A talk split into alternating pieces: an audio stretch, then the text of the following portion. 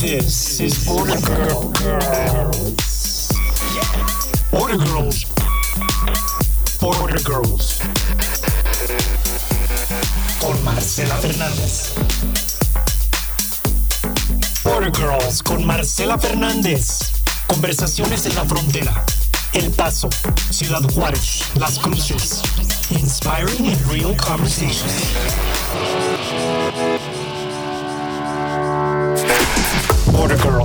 Con Marcela Fernández. Muy buenas tardes para todos. Gracias por estar escuchando. Soy Marcela Fernández y el día de hoy mi invitada Border Girl es Jessica Traster. Una mujer fronteriza desde que nació, ya que nació aquí, creció en El Paso, Texas. Jessica es dueña de su propio beauty studio, Tussle. Es una de las expertas en tinte y en corte de pelo en seco. Ella siempre usa su creatividad para seguir innovando y brindar a sus clientes sus nuevas técnicas. Y además eh, de mujer de negocios y estilista, es maquillista profesional. Se especializa en maquillar, maquillar perdón, a novias aquí y en otros lados del mundo. Y vivir en la frontera pues le ha brindado oportunidades de trabajo localmente e internacionalmente. Y pues Jessica es, aparte de una gran esposa y madre de tres niños maravillosos, eh, hoy le quiero dar la más cordial bienvenida a este espacio. Agradezco mucho poder relatar parte de tu historia y que inspira muchísimo a tanta gente de nuestra frontera y comunidad. Y pues Jessica, te doy la más cordial bienvenida. Gracias por estar aquí, por apoyar en este proyecto. Para mí es un privilegio tenerte aquí. Te quiero mucho, ya te conozco de muchos años y pues gracias por este espacio que nos das. Querida amiga, gracias por escogerme, Mundo Hola, y este, gracias por escuchar y espero este compartir cosas muy lindas y también muy íntimas. Este, yo soy una persona muy honesta, entonces bienvenidos a el cuento de mi vida. claro, sí, gracias, gracias por querer abrir este, este mundo de, ti y, y pues expresar parte de tus, de tus no sé, de tus experiencias y, abrir un espacio de, esta frontera hasta para la comunidad. Entonces, gracias por estar aquí nuevamente. Y pues bueno, cuéntame, eh, Jessica, tú naces aquí en El Paso, Texas. ¿Tus papás de dónde son y cómo llegan a este, esta frontera? Bueno, mi papá y su familia, él es el, más grande de siete hermanos y hermanas. Ellos llegaron a El Paso cuando él tenía tipo ocho años este, de parral. Este fue algo muy difícil, fue algo donde abandonaron su rancho, abandonaron su este cuento de, de donde vivieron toda la vida mis abuelos, este, abandonaron y dejaron mucho atrás para sacar a los siete adelante. Este, Entonces sí fue algo muy difícil, pero me parece que todos este, súper agradecidos ahorita en este momento si lo platican, pero en ese entonces sí fue un shock cultural. Fue una decisión difícil de que aparte ir a la incertidumbre, ¿no? A un mundo distinto de lo que ellos conocían. Exacto, exacto. Ellos se vienen de Parral. Ellos se vienen de Parral y este empiezan eh, una educación en, un idioma que no conocen, que nunca han hablado en su vida, este, empiezan a trabajar en um, posiciones de, de, de, una forma en donde no tienen ni la menor idea cómo van a empezar a ganar un centavo. Mi papá siempre me ha platicado, eh, me cuenta sobre su mamá, bueno, su abuela, este, le cocinaba burritos y él se estacionaba fuera de Fort Bliss, donde estaban entrando los soldados, y allí él se ponía a vender burritos en la mañana de los 10 años. Entonces, así ganaba chiquitito, así ganaba mi papá su domingo, por decir, y ahorraba su manera de, ok, yo esto voy a trabajar, pero desde bien chiquito. Desde bien chiquito. Entonces, como que fue algo que me motivó a mí mucho durante mi vida también de, de bueno, to pave your own road, right? Este, sí, fue un ejemplo para ti. Exacto. Que dijiste, ok, o sea, yo también tengo que hacer algo, tengo, te motiva, ¿no? Es como mucho, mucho. Este, a mí me encanta trabajar y pienso que también de eso, de, ahí creció. Muy bien. Dime, platícame tu primer encuentro, tú viviendo aquí en El Paso, tu primer encuentro con México. O sea, ¿cómo distingues tú de que en un momento a otro de que, ay, no, pues tengo aquí un otro país. ¿Cuándo defines esa parte de, de esta frontera? ¿Cuándo la empiezas a comprender? ¿A qué edad? Creo que son una de mis memorias preferidas, favoritas de toda la vida. Este, La mamá de mi mamá, mi abuela Idalia, era una mujer es una mujer increíble que siempre me ha enseñado mucho de, la cultura mexicana. Entonces, para ella divertirnos era ir por un pan de dulce a Ciudad Juárez. Así que cruzábamos el puente, nos íbamos de compras, este... comprábamos cosas que no se conseguían en el paso y, yo como que me daba cuenta que en casa de mis padres era muy americana y en casa de mi abuelita era muy mucho todas las tradiciones todo lo mexicano ajá las eh, hasta hasta el mandado por decir comida. la comida las marcas todo era súper mexicano y ya eh, en casa de mis padres era un poco más americano, ¿no? De, de, frutas y verduras que no se conseguían aquí en El Paso, sí, estaban en casa de mi abuela. Entonces se me hace que en ese momento pasando los fines de semana con ella y regresando a mi casa fue cuando me di cuenta en una edad muy pequeña, pienso como tipo cuatro años cuando ya te puedes acordar y, y darte cuenta de esas cosas. Darte cuenta y distinguir. Exacto. Dime algo, este, cuando ibas para allá tenías ese sentido de que, ay, sí es sí es otro país, o sea, sí entendías ese concepto, ¿verdad? Como Definitivamente, porque no, no se hablaba el idioma de inglés. Em, por ejemplo, los cines tenían intermedio, los dulces eran diferentes.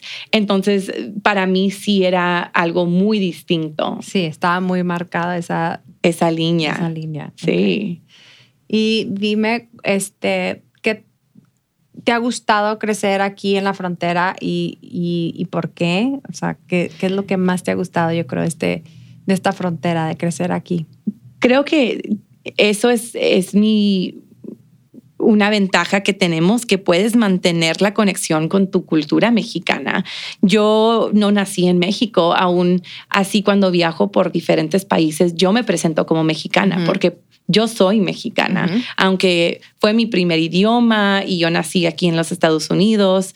Eh, la cultura para mí es, es, como yo me identifico, ¿verdad?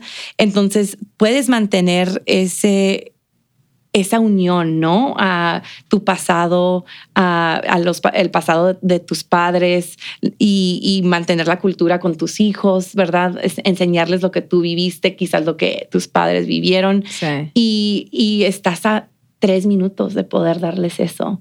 ¿Quién puede decir eso? Exactamente, no en muchos lados se puede dar esto. Y aparte, qué padre que puedes decir que, que, que pues de alguna manera es un orgullo para ti. Claro, definitivamente. Que aunque no lo viviste al 100% la experiencia de crecer en México, pero tuviste ese, pues todavía una raíz muy, muy cercana y que tenías esa ventaja de ir y venir los fines de semana, como dices, con tu abuelita y así como que sí, sí tienes esa pues te empapaste un poquito de esa cultura mexicana y no la perdiste y que tienes ese orgullo, ¿no? y amor y, pasión, a pasión de, las tradiciones, ¿no? Sí, exactamente, sobre todo las tradiciones.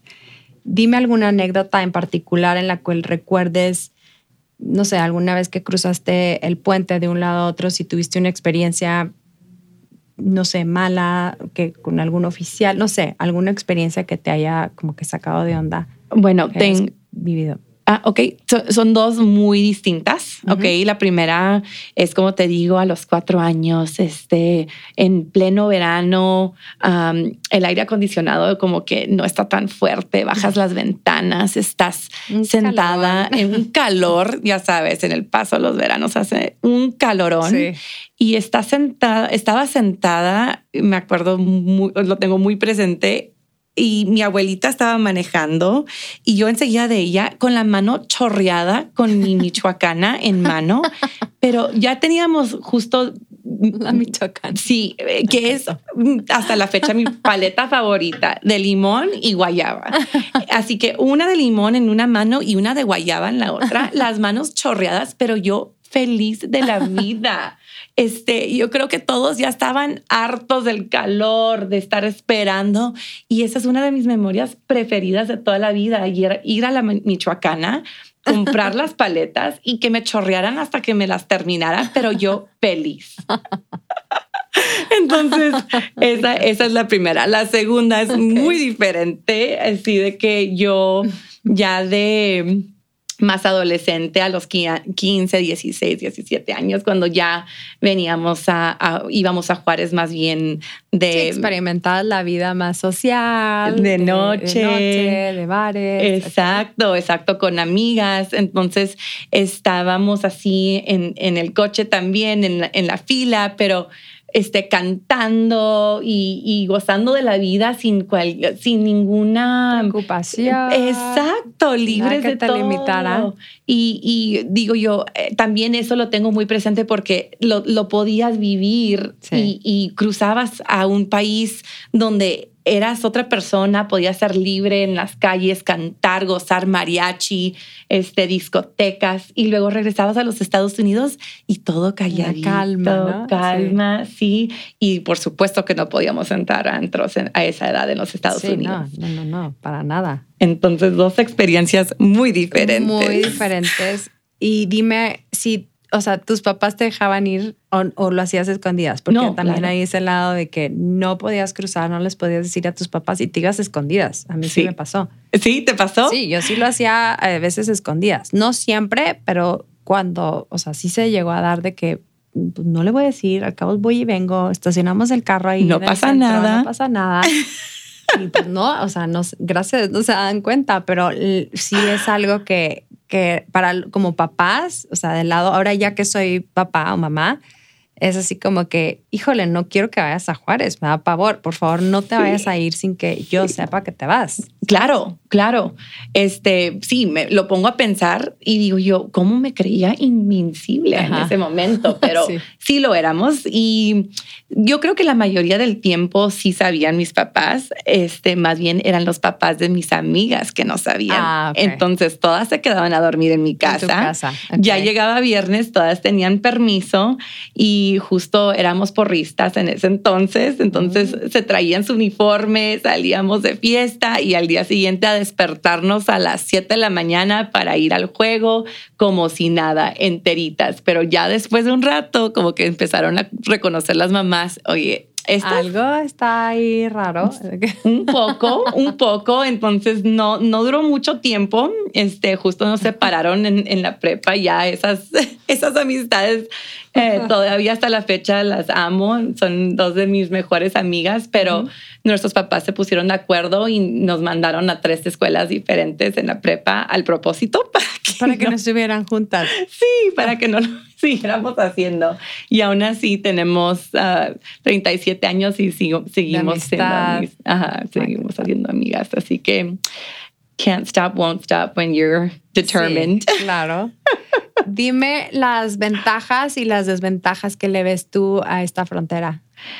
Bueno, em, wow, esa es una pregunta muy, muy difícil porque pues yo veo las ventajas como algo tan hermoso que, que nos da un país que cosecha este, una cultura tan llena de, de, de comida, de música, de ah, un, un, un, mundo de hospitalidad, hospitalidad que no se encuentra en ningún otro país. Entonces, para mí, digo, ir a cenar en, un, en una ciudad en México es una experiencia de toda la vida que no lo vas a vivir en ninguna otra parte del mundo. Así que eso de culinario, servicio al cliente, ah, cómo te tratan los meseros, el ambiente. Sí, el ambiente, la calidad de los meseros, el trato que te dan es así como que priceless, ¿no? Exacto. lo sientes así, de que te sientes súper especial. Exacto, exacto. Es eh, eh, roll out the red carpet, lo que tú necesitas. sí. Aquí estamos a, la orden, señora. ¿Ok? Entonces, eso para mí es una ventaja que puedes tener una experiencia así, sin embargo, pagar tan poquito.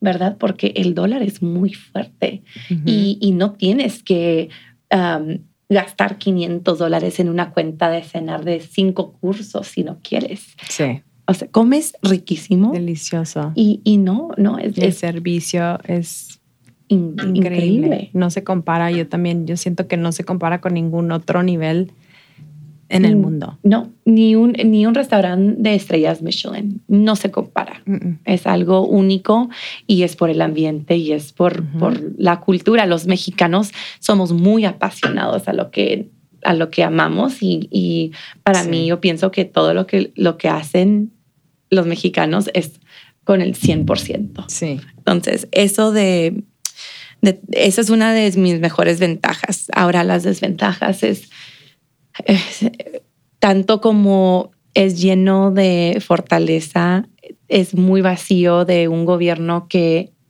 también roba de, de la gente, sí. este, un gobierno que no soluciona nada, un gobierno que es corrupto, este, un gobierno que sigue arruinando un país que puede ser tan Sí, ah, tan increíble. que increíble, tanto tan- potencial de Sí, crecimiento, ¿no? De- Exacto, exacto. Entonces, eso me, me rompe a mí el alma, verlo, Sí. ¿verdad? O sea, escuchas de lo que está pasando a 15 metros de donde tú vives y dices, wow, o sea, yo tengo aquí front row, ¿verdad? Estoy viendo y aún así no, no puedo hacer nada porque Sí. el gobierno nunca va a hacer nada. Sí. Sí. O sea, es como que no, por más que uno quiera cambiar las cosas, no se puede. O sea, No no, se depende puede. de uno. No. Sí. ¿no? Y aún lo vives porque está muy cerca de, de donde vivimos, pero y, y nos puede mucho y, y ves la pobreza y, y ves um, la cantidad de gente que está dispuesta a venir a los Estados Unidos a trabajar y sin embargo no los dejan. No los dejan y no vienen a robar los trabajos, sino vienen A a, trabajar. trabajar. los trabajos que los americanos no están dispuestos a trabajar. Sí, es cierto. Dime qué tan importante es para ti tener eh, dos idiomas y qué tan importante es como madre seguir inculcándole eso a tus hijos. Bueno, para mí es, es algo que no es una opción para mis hijos. Este, creo que no nomás te da ventajas en puestos en, el futuro, sino te da mucho mundo en cuando viajas, sino um, te, yo siento que hay, hay muchas ventajas en, en el aspecto de que te abre la mente a ver de, de- de que te puedes comunicar tan apasionadamente en un idioma, sí, y sí, y luego hay otro idioma que quizás no es tan apasionado.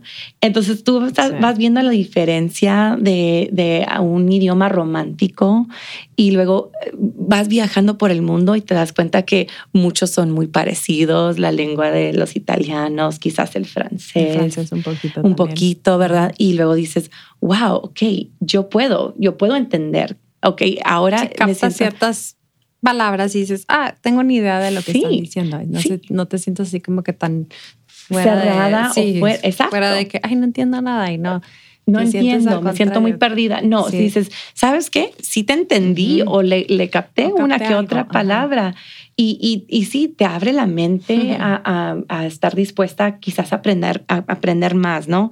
Uno, uno como ser humano tiene tres formas de capital, ¿no? El capital social, el capital económico y el capital cultural. Cultural. Y eso es parte de conocer la diferencia entre vinos finos, este, diferentes idiomas, conocer sobre el arte. Entonces, eso para mí, para mis hijos, enseñarles eso es it's priceless. Sí, enriquece mucho más a Claro. tus hijos y, y que entre más saben, pues más, mm, no sé, como que más herramientas les puedes dar, ¿no? Por supuesto, por supuesto. Y, y entre más chicos lo aprenden, mm, más fácil se les va a hacer aprender otros idiomas. Y más ganas de aprender más y Y- estar abiertos a aprender de otras culturas, y, a- y de viajar gente, de viajar. y aceptar también, Sí. porque mucha gente se cierra si no hablan el mismo idioma Exactamente. o sí. te juzgan Sí, y así nunca, nunca te cierras. sí. Siempre estás Sigues creciendo. avanzando, claro. Exacto. Sí. Dime algún lugar favorito que tienes toda tu vida yendo que todavía todavía vas? Hijo. Algo así que dices. Hijo. No que la, todavía existe. La Plaza de Toros. Ah. Yo soy súper apasionada. eres fan? Sí, súper fan de los toros. Es, es una de mis memorias preferidas uh, con mi abuela. Este, teníamos justo siempre apartado el uno, el dos y el dos en sol. En la taquilla ya nos conocían. Este, mi primer corrida de toros fue a los cinco años y nunca nos perdimos yo y mi abuelita una corrida de toros mientras estaba la temporada aquí en Ciudad Juárez. Oh, wow. Ella conocía a los toreros, conocía a los apoderados, nos saludaban, señora Idalia, ¿cómo está? E, ella era una persona muy presente en, en la cultura taurina, en, en, las barreras taurinas. ¿Tendría algo de, de, de, de descendencia española? Eh, creo que, que conocía a, a, a, muchos ganaderos en, en sus okay. tiempos. Uh -huh. Entonces los ganaderos las invitaban justo a, a mi abuelita con sus hijas a, a, los, a los ranchos y a las novilladas. Este, ella me enseñó mucho del arte de, de los toros, eh, desde cómo se, escojan, se escogen cuando este, los ganaderos están proponiendo los toros y, y qué que ah, no significa sabía. cada paso con, con la maleta, la muleta de los toreros, Sí. uh, las supersticiones que, que son de la de, de todo, de, Sí. desde, desde cómo se visten a cómo uh, rezan el rosario, de cómo a- ayunan desde un día antes, por si los cuernan el toro, lo tienen que operar. O sea, no, es algo Es in- todo un ritual, ¿no? Y un proceso. Exacto, exacto. Y Qué un arte. Yo sé que sí. mucha gente no, no lo ve de esa forma, pero para mí la- realmente sí es. Yo crecí yendo a la Plaza Monumental, que desafortunadamente ya no está. Existe un centro comercial de Walmart, pero todavía existe la original Sí. que es la del centro, este Alberto, Alberto Valderas. Y, y sí, hasta la fecha, hasta he llevado a mi marido y Sí. él es argentino y le encantó y dijo que es algo muy diferente a las, las de Madrid, que justo no conozco yo, pero dijo, el ambiente mexicano es algo único. De veras, sí. Sí, y eso era lo que yo quería lograr. Sí, querías enseñarle a él que Sí. esto, está- esto está muy padre. Muy divertido y claro, por supuesto, salió muy tomado. sí, pues es parte de. es ¿no? parte de...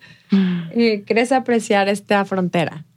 Ay, ¿Y por qué? Bueno, pues es, es como te platiqué, los restaurantes, el servicio, el ambiente. Esta frontera nos da esa oportunidad de poder salir a cenar con unos amigos que no son, que no conocen México y que vienen a visitarte al paso y les dices, ok, bueno, vienes de Michigan, vienes de, de Nueva York, te voy a enseñar otro mundo. Sí. ¿Estás listo? Y, y justo es lo que es, es otro mundo. Los restaurantes, el servicio, todo, todo. Y la experiencia para la gente que llevas es así como que sí lo aprecian y es única y como que sí lo sí se les hace padre, ¿no? Como Sí. que es una experiencia súper es un shock cultural a lo mejor, cultural. pero lo y- aprecian. pero- exacto, exacto. Eh, ¿Qué nos falta como frontera? Como dos ciudades este, vecinas, ¿qué nos falta? Bueno, en, eh, eh, otra vez es algo muy difícil, ¿no? Sino el gobierno no, no se permite abrir e- esa puerta de comunicación, ¿no? Donde nos podemos unir como pueblos así que, que siguen. Los pueblos fronterizos son muy diferentes a cualquier otra ciudad. Al resto de Estados Unidos en general, ¿no? Como que Exacto. siento que. Y de México y también. de México, precisamente. Entonces, yo pienso que la verdad debería de haber una forma de donde los dos gobiernos se pudieran comunicar en una forma de poder ayudarnos uno hacia el otro, pero que no te- tiene que aplicar como a todo el país, ¿no? Sino Sí. crear más trabajo, crear una forma mejor de, de tránsito, de ir- poder ir y venir. Mm, quizás mm, poder permitir que niños estudien más fácilmente en los Estados Unidos o O la gente que trabaje también, Eh, darles una visa especial para la gente que es fronteriza, que vive Exacto. en Juárez A 10 y que- minutos. Sí. Sin embargo, tienen que cruzar el puente, esperarse tres horas en una fila y, causa que pierdan su puesto a veces porque ni pueden llegar a tiempo. Yo sé de niños que se ponen en fila desde las 5 de la mañana para llegar a la escuela. Eso, eso no lo debe de, no lo tiene que hacer un niño. A esa edad. A esa edad, no. Conocer eso, o sea, de tener que pasar por algo tan fuerte nomás para seguir adelante, para sacarse a sí mismo adelante. Para tener una educación, para estudiar, para tener algo, un futuro mejor. Claro, claro, mejorarse y, hacer cosas más grandes, ¿no? Claro. Eh, dame tu definición de una persona que es pocha. Todo el mundo le estoy preguntando esta porque siento que es un tema súper importante aquí porque por, precisamente por la cultura en la que estamos, ¿no? Y, y, y, es un tema hasta como que se me hace hasta chistoso preguntarlo porque, porque he tenido diferentes respuestas y yo me considero también que puedo ser pocha. Entonces, pero quiero saber ese significado para cada persona y como que, y no, no está mal ni bien la respuesta, simplemente lo que cada quien piensa en su criterio, ¿no? Entonces se me hace interesante. Claro, claro por eso me encantas, porque, bueno, sí, lo hablas hermoso el inglés y el español y yo sé que tú y yo cuando nos hablamos a veces brincamos de un idioma al otro. Sí. Pero no es escoger solamente una palabra en la oración, decirla en inglés y luego seguir la oración en español. Para mí, eso significa un pocho y me choca porque digo, no, tienes que escoger un idioma, por favor. y ya si no sabes esa palabra, o preguntas o te la avientas en inglés y te corriges tú mismo y luego ya seguir la, oración en español, ¿no? Sí. Pero sí, yo creo que es algo que, sin embargo, pasa en una frontera porque sí hay palabras que no se pueden traducir a español. No existen, tanto como en español no existen en inglés. Entonces, si estás hablando de algo muy apasionado y, la verdad la palabra no existe, es porque eres... Eh, no es que eres un pocho, sino lo tienes que comunicar con ese sentido en inglés para que la persona lo capte. Exacto. como que sea algo de que, ay, sí, ya entendí. Sí, ya entendí. no, lo entiendan. Ajá. Pero también no se me hace de mal gusto cuando dices, la, una palabra que otra, ¿verdad? Porque traducir todo, este sí es difícil, más si piensas, bueno, ser bilingüal es pensar en el idioma que estás hablando, ¿no? Sí. Yo, por ejemplo, tengo que pensar en inglés y luego hablo en español la oración. Gente que piensa en español lo tiene que pensar en español primero, traducir al inglés y a veces se traban en ese aspecto, ¿verdad? Yo soy al revés, pero yo sé que siempre me siento muy como, por ejemplo, Selina en la, película, ¿no? Ah, Cuando dice, me siento muy happy porque la gente sí te entiende y te acepta porque estamos en frontera y te aman, sin embargo, sí, de lo entienden y lo captan y qué mejor manera de que si no lo pudiste transmitir, lo estás transmitiendo tu mensaje. tu mensaje y la gente lo entiende. Sí, lo único que no acepto es cuando no haces el esfuerzo y lo, lo hablas y es de que una y otra en cualquier, en los dos idiomas. Entonces ahí sí digo, no, por favor. sí. que no, Escoge uno. Sí. es uno el otro y, y digo que te das a entender, te das a entender, pero sí es importante como que hacer el esfuerzo. Hacer el esfuerzo. Y yo sí me considero que a veces sí puedo hacer pocha, pero sí es un es una parte de vivir aquí. Claro. es como que una, pues ya es parte de tu esencia de que, pues bueno, ya estoy aquí, lo aprendes y, o sea, es como que algo natural ya. Sí, sí, same. Sí, sí. Em, dime si tienes alguna persona que te inspire de aquí, de esta frontera. Ay, pues tendría que ser mi suegro. ¿En serio? Eh, sí, es un gran hombre. Este, su cuento, su historia es muy único. Me encanta, me encanta platicar de él. Él vino a los Estados Unidos de Argentina, tipo hace 35 años. Se vino a vender los cueros exóticos a la gente que construía las botas aquí en El Paso, que justo era un negocio muy grande en ese entonces que estaba creciendo. Sí, me imagino. Ah, su familia tenía granja en Argentina de los cocodrilos, entonces él se vino a vender las pieles. ¿Y por qué aquí? Por, por la, por la necesidad, o por sea, las él botas. sabía que había esa demanda y él dijo, bueno, pues me voy acá porque hay mucha demanda y me voy a ir. ¿Sí? Precisamente, así llegó a dar, sin nomás por eso. Mm. Y pues se enamoró del paso, se quedó, tuvo tres hijos aquí, este, y justo ahorita todavía existe el negocio. eh, ha, ha girado un poco en otra en una dirección poquito diferente. Sí, va variando, ¿no? Sí, exacto, creciendo con los tiempos. Todavía distribuyen los cueros exóticos, pero ahora también construyen cintos de, de muchos diferentes de tipos de piel. No tiene que ser exótico. Um, they're the largest belt manufacturer in the U.S. Tienen marcas Wow. como Ralph Lauren Purple Label, Neiman Marcus, Saks Fifth Avenue, y todo es hecho aquí. Eso está increíble. El Eso está- Y hay Paso, mucha gente que Texas. no sabe estas no cosas. saben, no, una saben. idea de lo que tenemos la, o sea, el tipo de, de, de- de también que le podemos ofrecer trabajo a otra gente con este tipo de negocios. Precisamente, Entonces, o- mexicanos Mex- que están dispuestos de venir.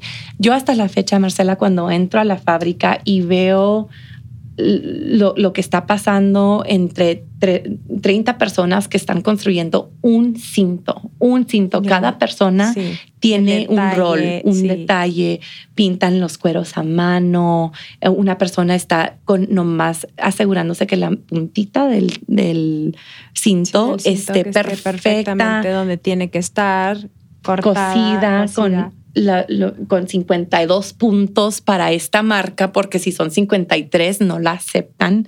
O sea, es Wow. algo que cada vez que yo camino por esa fábrica digo, esto es impresionante. Sí, es impresiona algo... y te, o sea, it's amazing. Como Claro. Estoy de pocha, pero sí, eh, eh, Sí, sí. pero sí. Te impresiona la calidad del trabajo.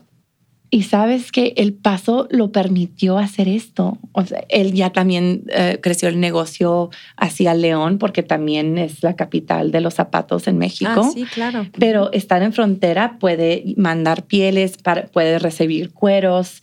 Eso no se puede hacer en muchos, muchos lugares. ¿No?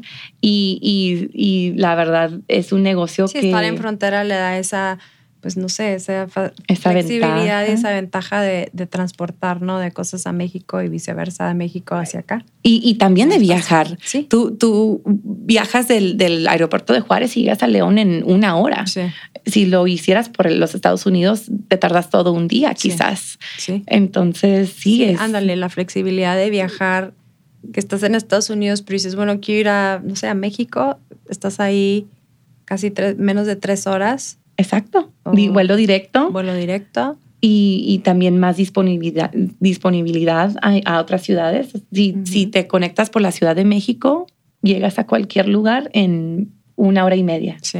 Y, y justo los vuelos también son un cuarto del precio de lo que pagas en los Estados Ah, Unidos eso también. es otro plus, Otra ¿no? ventaja, Sí, es otra sí. ventaja, definitivamente. Exacto, exacto. Y es algo que en ninguno de los, de los podcasts que he hecho, en las entrevistas, se ha mencionado esto, esta dinámica que sí es cierto, es, un, es una ventaja. Por supuesto, ten- te- algo, algo sucedió. Bueno, dame unas tres horas, nomás en lo que cruzo a Juárez. En una hora estoy en el aeropuerto. En media hora consigo un vuelo y ahí nos vemos en cuatro horas. Sí, la, la- el acceso que tienes es, es impresionante. la verdad. Exacto. No se encuentra tan fácilmente. Exacto.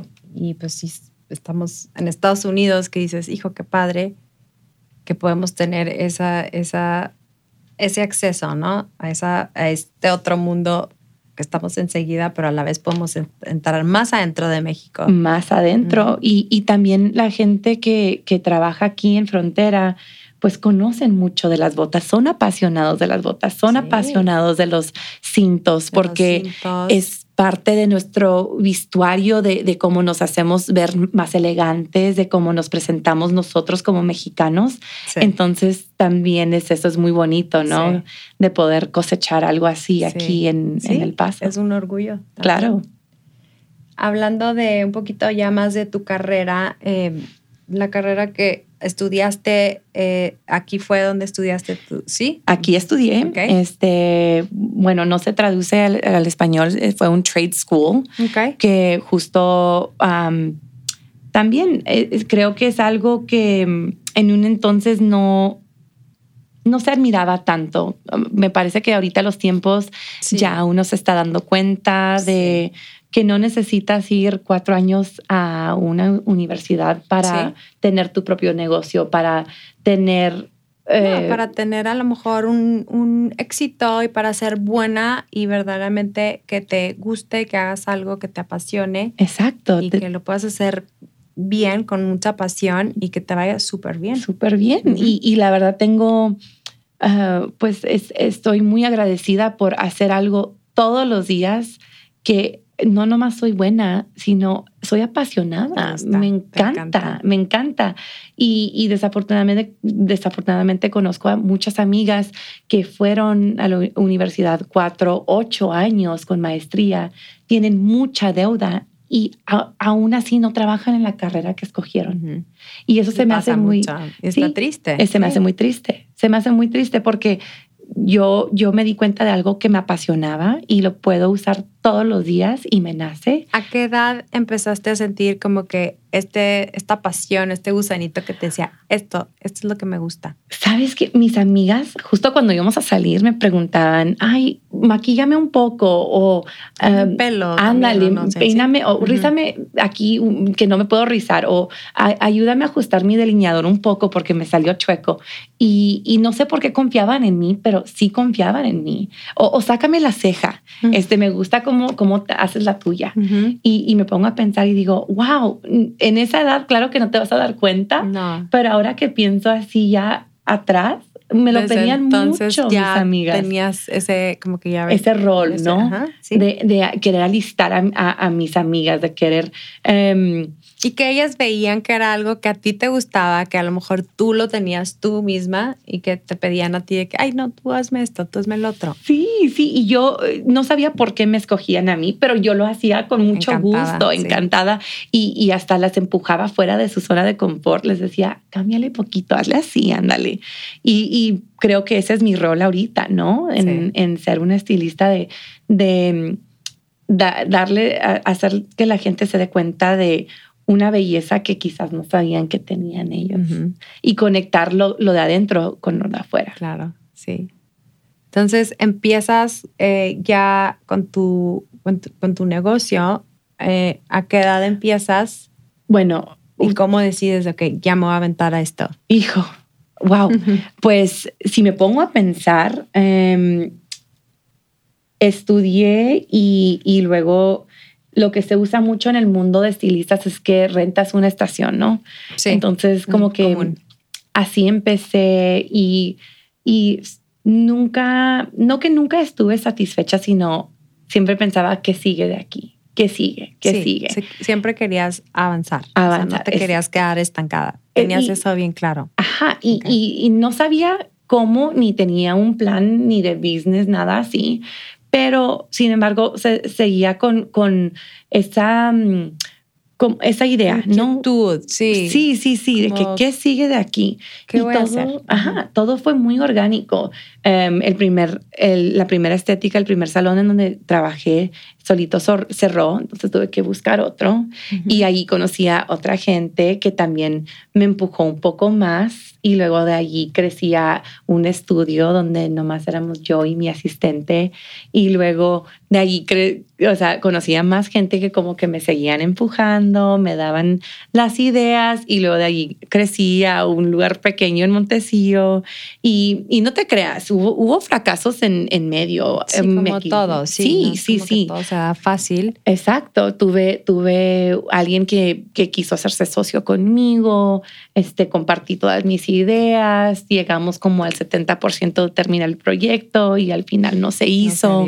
No se dio, y estaba también derrotada sobre eso porque dije, no vuelvo a hacer mm, nada de negocios, mejor me quedo en, en, en, mi globito, ¿no? En mi mundo de, tu comfort zone. Exacto. Se puede decir.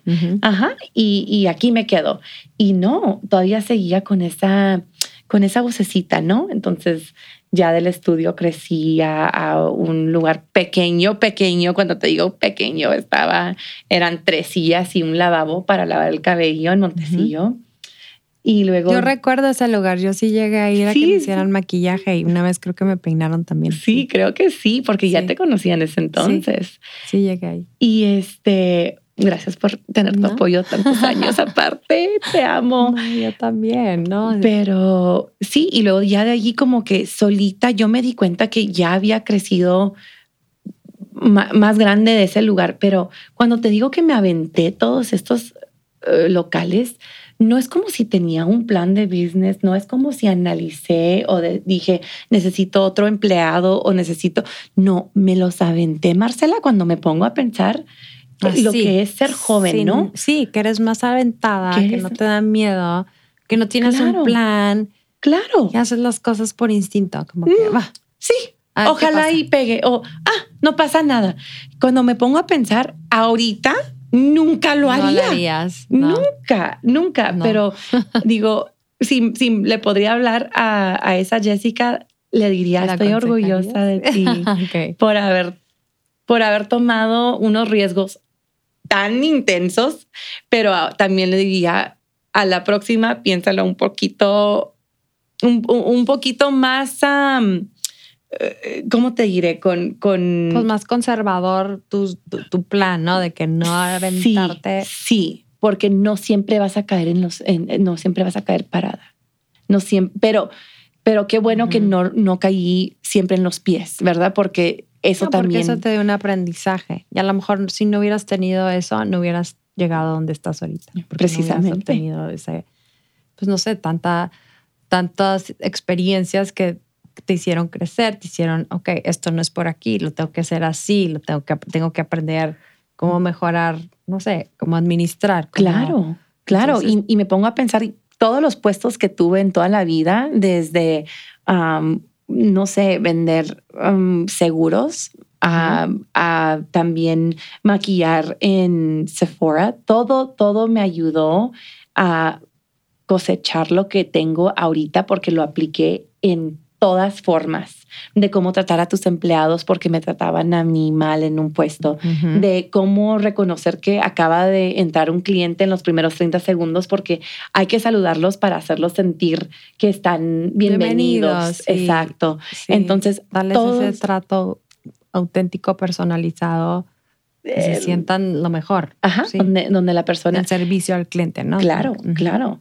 Entonces, todo, todos los puestos, desde, desde ser mesera, desde ser mesera, todo eso, todo eso lo he aplicado a, donde vivo ahorita, que es mi casa, fuera de mi casa, Tussle Beauty Studio. Este lo acabamos de remodelar durante la pandemia, que fue algo que salió increíble. Estoy muy orgullosa del proyecto. Sí. es algo que estoy increíblemente orgullosa de cómo salió. Eh, representa mi personalidad y, mis creencias al 100%, tanto como mis vibras y energía y colores favoritos, mi, la paleta que escogimos junto con una gran amiga que es una un geno en lo que hace. este, ella la verdad me, me hizo ver algo que no, yo, bueno, me hizo ver lo que yo quería, pero lo hizo realidad. Entonces, y a lo mejor hasta otro nivel que no te lo esperabas, como que un, mucho mejor. Literal, los tres pilares eh, era sentirse más sofisticado, sofisticado um, empowering, pero también este, vitalizante, ¿no? Y, literal siento que es lo que la gente siente cuando entran a Tussled. Y también es, un, es algo que representa la frontera, ¿no? El, el desierto chihuahuense en donde vivimos, ahí salió la paleta eh, de las montañas, de los colores, los, ah, los, cactus, Este, justo también todo lo que trajimos para decorar, mucho de, de lo que trajimos fue de Oaxaca, para representar eh, esa raíz mexicana y hacerlo sentir como pues, pues real, ¿no? Más real. Este, todo fue visitar a artesanos de, de, en los talleres en donde hacían todo, todo, que eran generaciones de hacer uh, por ejemplo, sombreros o las Ah, sí, lámparas que colgamos. sí, Ajá, claro. que allí mismo las estaban cortando, soldando, todo, todo. Los tapetes ah, con las fibras pintadas a mano de, de raíz, de, de bichitos que sacaban de los nopales, de granadas. Al- no, era algo, es algo increíble lo, que, lo que podemos hacer. Sí, Artesanía arte, mexicana. Sí. Y lo trajiste, lo, lo incorporar acá. Y, y sí, ha sido un súper buen proyecto, muy y quedó súper, es un producto muy, muy bonito. Gracias y, Y- gracias por siempre apoyarnos. Sí. Tú siempre nos has Sí, querido y Me ha mucho. encantado lo que has hecho y yo soy tu fan número uno. Ay, de todo lo que gracias. haces. Y, y, Y por eso yo quiero, para o sea, ti. quiero saber qué, o sea, qué fue lo que te inspira a tomar ese, pues ese riesgo de que, ok, vamos a hacer tussle, vamos a hacer este nuevo, hasta diseño también. Ya sabes, como que, qué es lo que te hace arriesgarte y aventarte. Creo, la verdad, Marcela, creo que la pandemia fue en el momento en donde dije, nunca en la vida vamos a poder cerrar nuestras puertas y decir, espéranos, vamos a regresar en seis meses mejor, con, con, con más opciones, este, con un lugar que no va a parecer nada al anterior y, y- y te vamos a dar una experiencia increíble. Entonces, nunca se hubiera dado ese momento porque los clientes desafortunadamente no hubieran esperado, pero durante ese tiempo nadie estaba yendo a ningún lugar, nadie se, ni se estaban viendo entre familias. Entonces, No, no se, no se tenía ni que arreglar, o sea, exacto. no, ni tenían las ganas, yo creo, a lo no, mejor. No, el mantenimiento se fue a casi cero. Y, y para mí esa fue la oportunidad en donde dije, si no lo hago ahorita, me voy a arrepentir. Y, y aún así, si no lo hago, quizás pierdo el negocio de todas formas.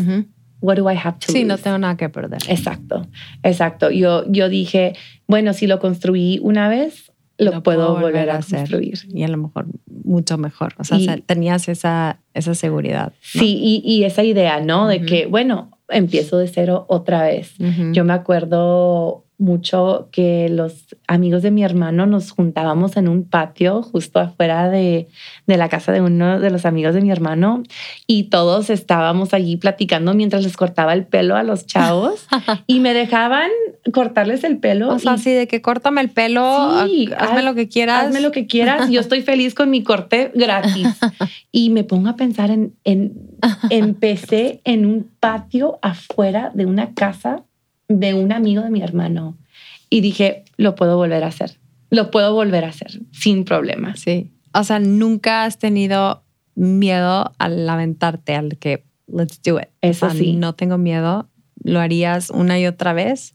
Y lo, y lo volvería a hacer, fíjate, porque sí me pasaron esos pensamientos. Ok, ¿quién es Jess fuera de la pandemia? Porque no soy necesitada, o sea, en esa forma donde puedo Claro. platicar con mis clientas, necesitan de mí emocionalmente, tanto como físic para hacerlas sentir Sí. físicamente más Sí, bonitas. mejor. Y yo también- Sentir más, este, como más seguras, más bellas. Sí. con más confianza. Y también la pandemia fue como cortarme a mí mi creatividad. Es como si me fueron a quitar mis broches de, de, de arte, Sí. mi- mis, brochas Pintura, de tus pintura. brochas, sí. Exacto, porque ya no podía yo crear arte de, de, de lo que me daba sí, mi cierto. terapia, ¿no? Era mi terapia en, en crear ese arte. Entonces yo necesito tanto de ti como tú necesitas de mí. Sí. Y es, es lo más bello, ¿no? Sí. Que Es- necesitamos Es una- mutuamente, sí. Es como que Sí, yo necesitamos estoy haciendo por ti y yo y tú por mí. O sea, es como. y gracias. Sí. Gracias por permitir, permitirme la oportunidad de confiar, Confiar en mí. en mí, Porque eso es una gran confianza, Sí. ¿no? Tú es, es lo primero que ves en alguien, la cara, el pelo.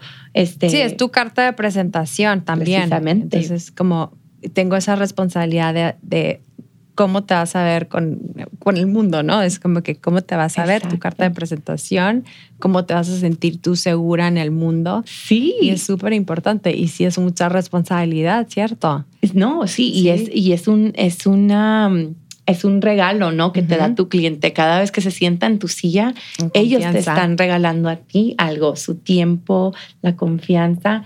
Y, y sin embargo, tú también les estás haciendo ver una parte de ellas que quizás no sabían que existía, una belleza que, que puedes eh, transformar, ¿verdad? Porque dependiendo de lo que uno está pasando en la vida, necesitamos cambios tanto por adentro como hacer ejercicio, ¿verdad? De nuestro cuerpo también lo necesitamos comer por afuera. Sí, siempre estás haciendo cambios constantemente como crecimiento.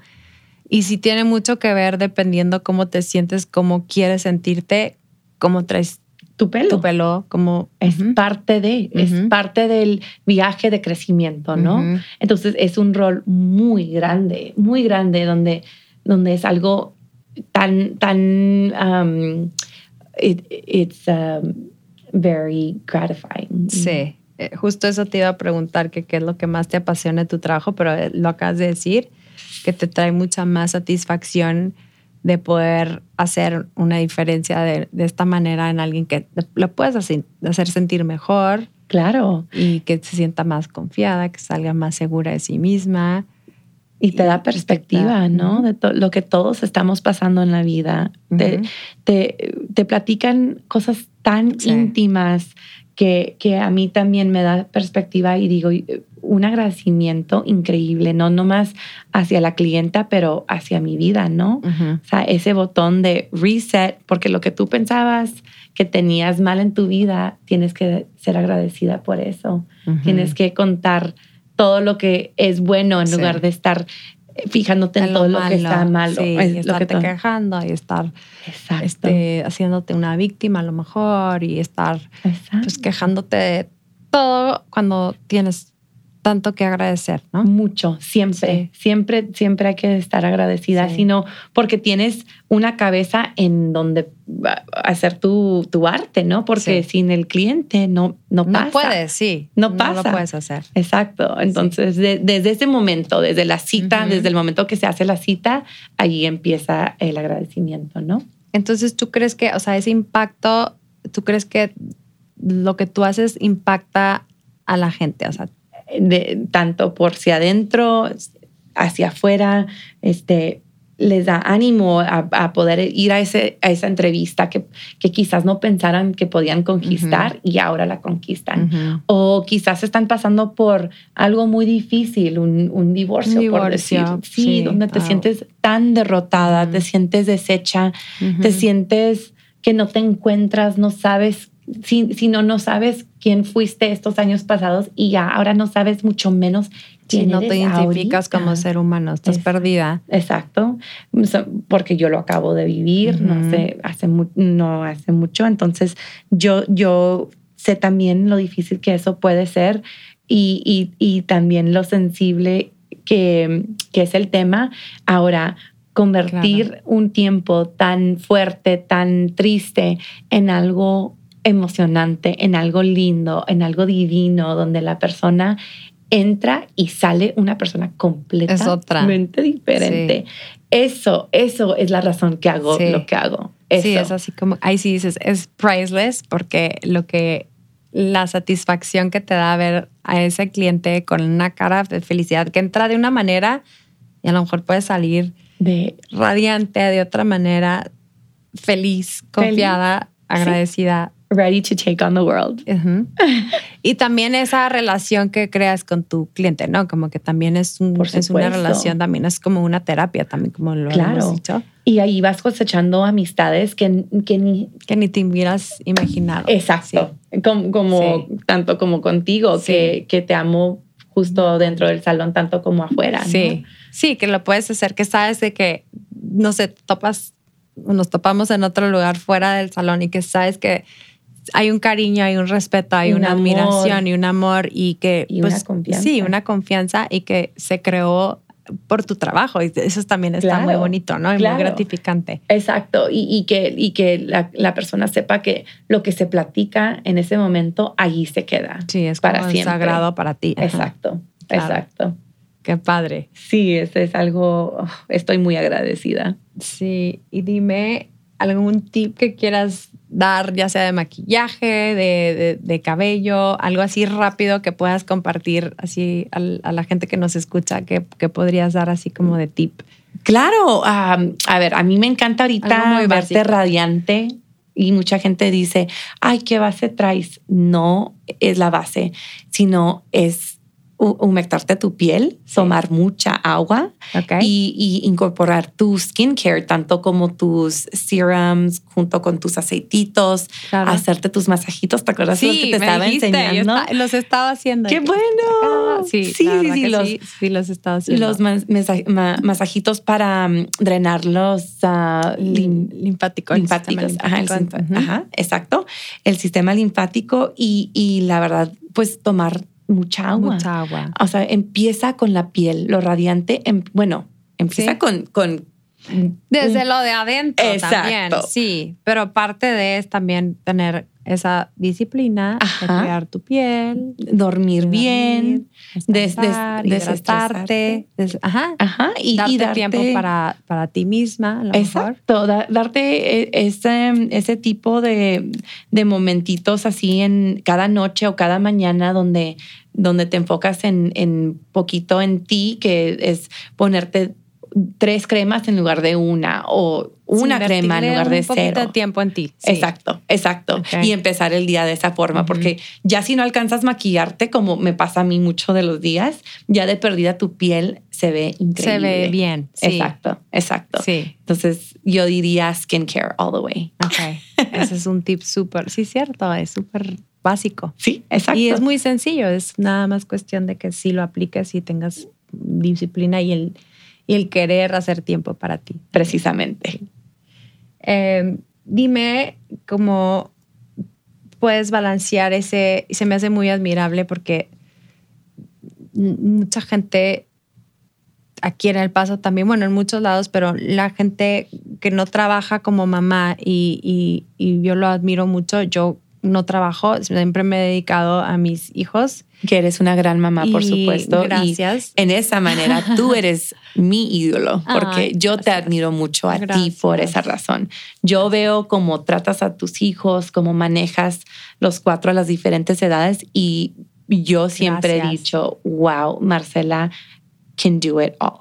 Gracias. Y sí es difícil, pero sí es, es no sé, es como que darle un tiempo personalizado a cada hijo y si es mucho trabajo, obviamente, interior de uno mismo, claro. ser humano. Eh, pero yo te quiero preguntar a ti porque es muy admirable y yo admiro a todas las mamás que hacen esa combinación y aún así las veo que son increíbles mamás.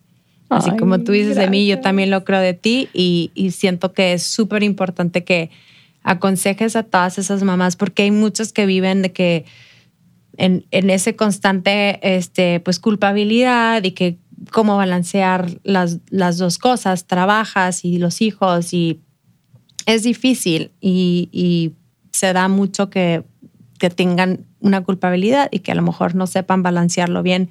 ¿Cómo tú balanceas ese nivel de vida, tu nivel laboral y de como mamá, como esposa? ¿Cómo le haces?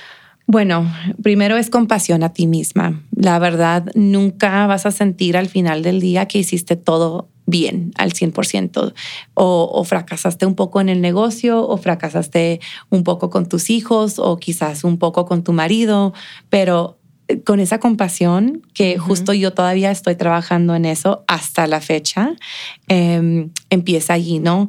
Tener límites sanos es algo que yo también he tenido que aprender para ser honestamente al 100% sincera. Yo pienso que si puse la carrera enfrente en algún momento, em, pero yo pienso que ese era el momento adecuado.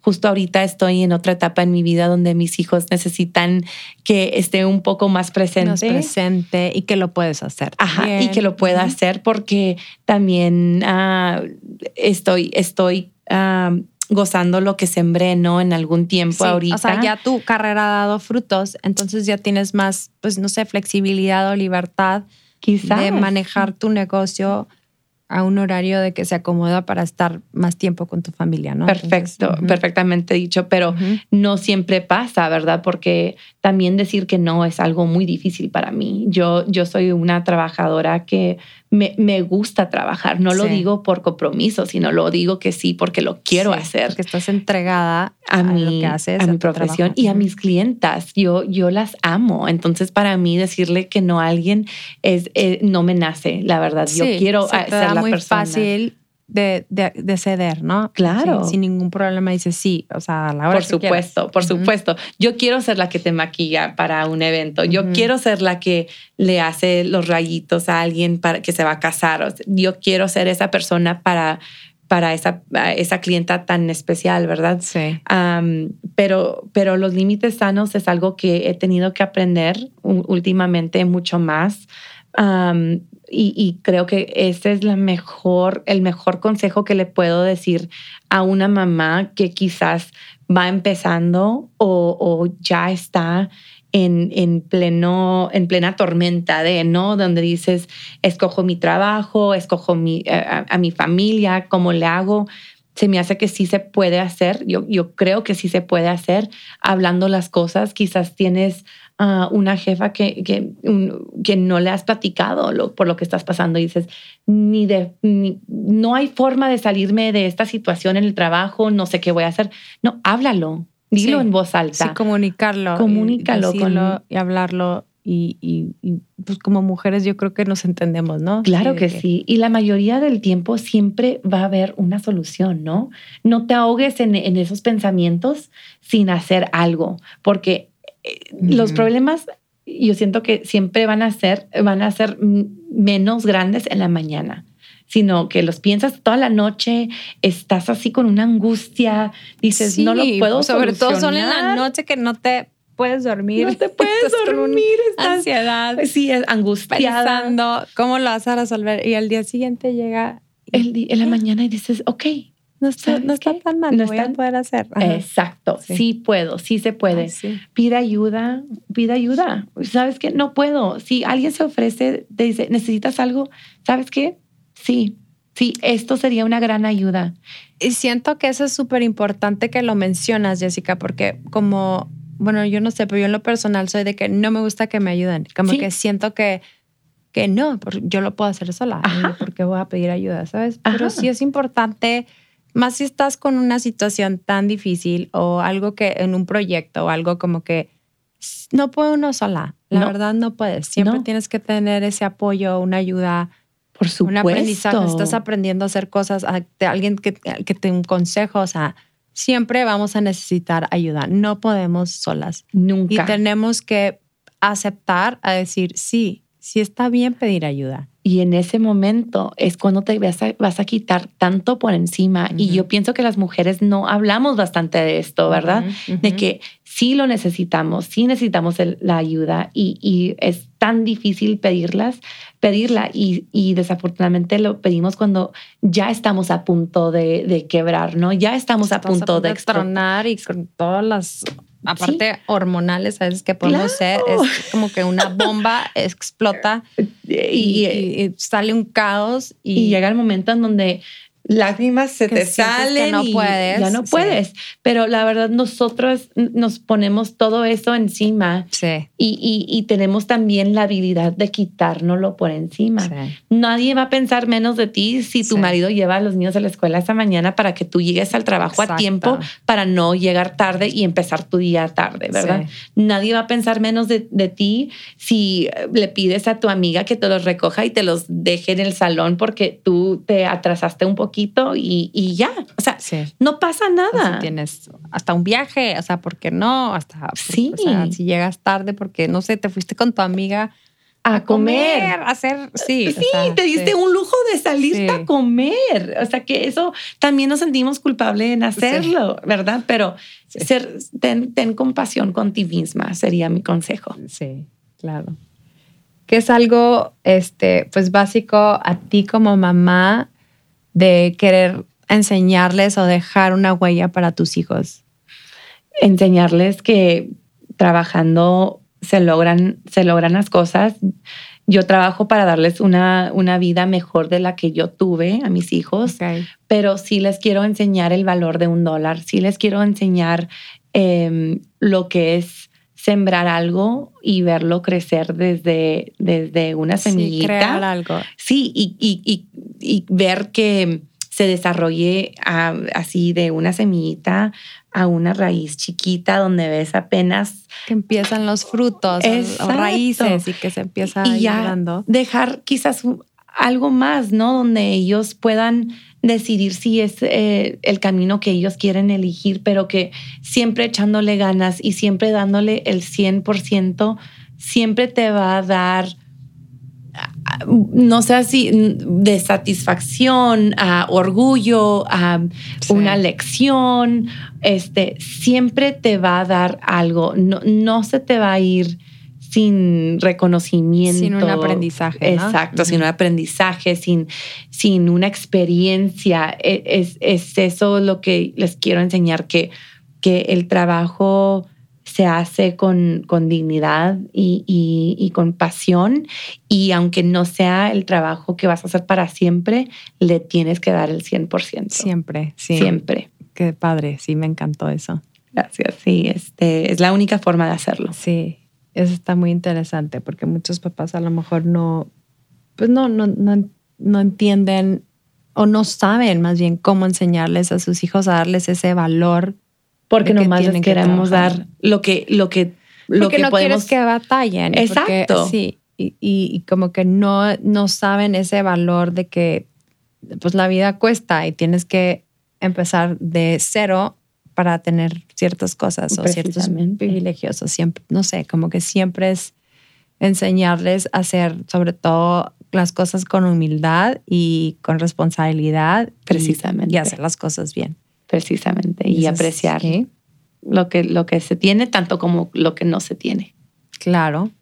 Y dime, como frontera, eh, ¿qué quieres que tus hijos aprendan de, de esta frontera de ser biculturales, de, de pues, del, ambiente en el que estamos de esta comunidad? Pues me gustaría que no se les fuera, por ejemplo, em, el acento mexicano, ¿verdad? Donde, donde vas a otro país y, y, lo hablas de cierta forma y dicen, ay, ¿de dónde eres? ¿De dónde eres? E, eso para mí es muy importante, mantener esa cultura, ¿no? También, este, pues que, que eh, siempre estén, uh, ¿cómo se dice? aware, ah, que siempre... Sí, que tengan conciencia, que sean presentes. Del, ajá, de, del, nuestros, lo que existe alrededor de nosotros, ¿no? De lo que nos rodea. Eh, exacto, eh, puede ser una pobreza, muy intensa, donde no existe una clase de, medio, ¿verdad? O sea, en México es o, tienes mucho, mucho, mucho, o tienes muy poco y vives de, poco en poco, ¿no? Sí. Entonces. O al día. Ajá, por de día a día. Entonces, yo quiero que, que mantengan esa conciencia, ¿no? De, de, lo que pasaron nuestros abuelos o quizás bisabuelos y la razón que, que estamos en los Estados Unidos, porque tenemos derechos ah, constitucionales que nos dan eso, ¿no? De que nos dan unos derechos tan increíbles. Sin embargo, vivimos en un lugar donde cruzas y, ellos no tienen esos derechos, no tienen mm, esa seguridad y oportunidades, ¿verdad? Son igual de, de, inteligentes, a veces hasta más. Los médicos son increíbles en México, pero no ganan lo que ganamos nosotros. No se gana lo que se gana en los Estados Unidos y tienen que trabajar mil veces más duro, hacer más esfuerzo. Entonces, quiero que siempre tengan eso presente, que es, es un regalo la, vida que tenemos aquí en los Estados Unidos, pero también puedes gozar de, la cultura mexicana que, que, puedes vivir también. Claro. Em, puedes compartir, si quieres, esto es una pregunta, ya como que son preguntas más eh, personales. Eh, si quieres compartir alguna experiencia que haya sido difícil para ti, que te haya marcado y que quieras compartir. Sí, ah, pues para mí yo creo que la cultura mexicana es una cultura en donde ah, el reventón, ¿no? La fiesta es algo que es muy normal. Sí, el ambiente. Eh, el ambiente, eh, mariachi, este, se une con tequila, se une con, ¿verdad? Todo, todo, todo, lo más hermoso de, de la cultura mexicana también uh, siento que a veces no tiene sus límites, a veces nosotros los mexicanos lo justificamos como es normal, esta es la fiesta, así es, sí. esto puede existir y, y desafortunadamente a mí se, se me fue un poco de, del control de mis manos. manos. Ahora, ahora me doy cuenta de, de a qué edad empecé a, a justificar mis acciones, eh, que fue de una edad muy pequeña, uh -huh. cuando empecé en los antros, en los toros con mis amigos, ya dejé de ir con mi abuelita, ¿verdad? Porque ya quería un reventón más grande. Sí, y ya empezaste Entonces, con tus amistades. Con mis amistades, okay. mis amigos. Eh, y luego de allí, pues ya cuando, cuando me di cuenta, desafortunadamente, era, era un poco tarde para mí. Um, para, para mí poder controlarlo. Así que yo he, he per perdido esa, pues no lo diré como, yo, yo he perdido el derecho de poder gozar las fiestas de, de esa manera, de disfrutarlos con alcohol. Yo ya tengo tres años sin tomar, este, justo ayer los cumplí. Felicidades. Y, gracias. Y, y, para mí sí fue algo muy difícil tener que enterrar porque para mí cultural era parte de, sí. de la fiesta, era parte de... De tu vida, de, de tu cultura, de tradiciones. Si exacto, sí. exacto. Y, y de, de cómo se, cómo se forman uniones, ¿no? Entre amistades y, y lo que es... Um, convivir durante una cena con, con amigos en, en, un ambiente mexicano, sino también americano, sí, ¿verdad? También. Pero, pero sí, este, yo creo que a mí, estando en frontera, me, me presentó la oportunidad de poder tenerlo un poco más a, a mis manos, el, sí, más el alcohol, accesible. más accesible.